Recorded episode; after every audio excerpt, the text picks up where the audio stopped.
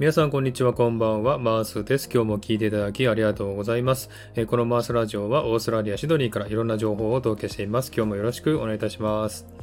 はい。さて、サクッと3分トークですね。今回も、えー映画のレビューをしたいと思いますけれども、今回の映画は、冷静と情熱の間、えー2001年、竹野内豊、ケリーちゃん、えー、ユースケ・サンタマリア、椎名桔平などが出ている映画ですね。はい。この映画も、ちょっと3分ね、測っていきたいと思います。はい、えーでは3分スタートします。はい、スタート。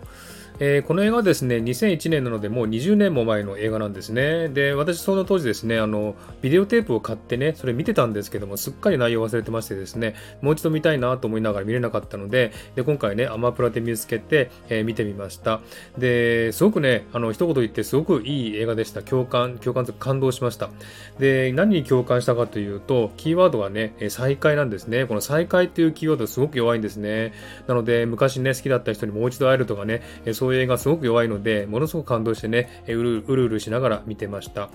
で、この映画はですね、まだ当時は、当時はですね、えーあのメールとかですね、あの携帯電話とかなくて、えー物を伝えるのにね、けあの公衆電話を使ったり、あとあの手紙を使ったりしてたんですね。で、こういうね、伝え方が一番心伝わるんじゃないかなというふうに思いました。あと、この映画の中で使われている言葉が2つあってですね、とても感動したことが言葉がありまして、えーその1つがですね、えーあまり強く惹かれ合うとうまくいかない、えー人は一番好きな人とは一緒になれないっていう言葉と、えー自分の居場所は誰かの胸の中にしかないという言葉ですね。この言葉にビビッときたんですね。あと映像とかはですね、やはりあの当時ちょっと古いですのでね、えーあんまり雑になってたんで、雑だと思うんですけども、えー竹野内豊の演技はすごくやっぱりいいなと思いました。えー彼のね、物静かな、え性格の中に情熱を持ったね、演技っていうのはすごく、え光ってるなというふうに思いました。で、彼のね、え演技なんですが、自分もね、え純粋で、え一途な性格なので、そういったところが似てましてですね、え彼の性格にすごくね、感情移入してしまいました。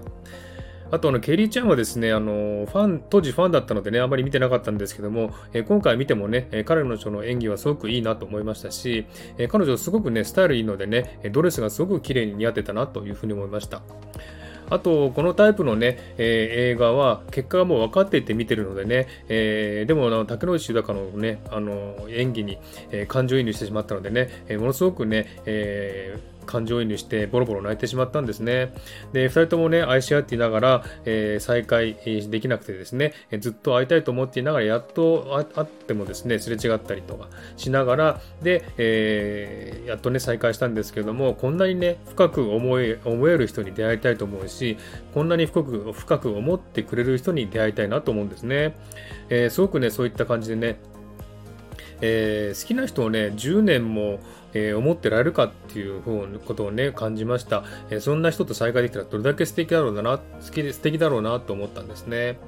でもうハッピーエンドでね自分の心もねすごく、えー幸せでうるうるした感じでね、えー壮大なロマンス映画でした、え2人ともねイタリアの風景に負けてなくてねすごくね、えー雰囲気はいい映画でしたね、えー評価は星は5ですね。満点の評価を上げたいと思います。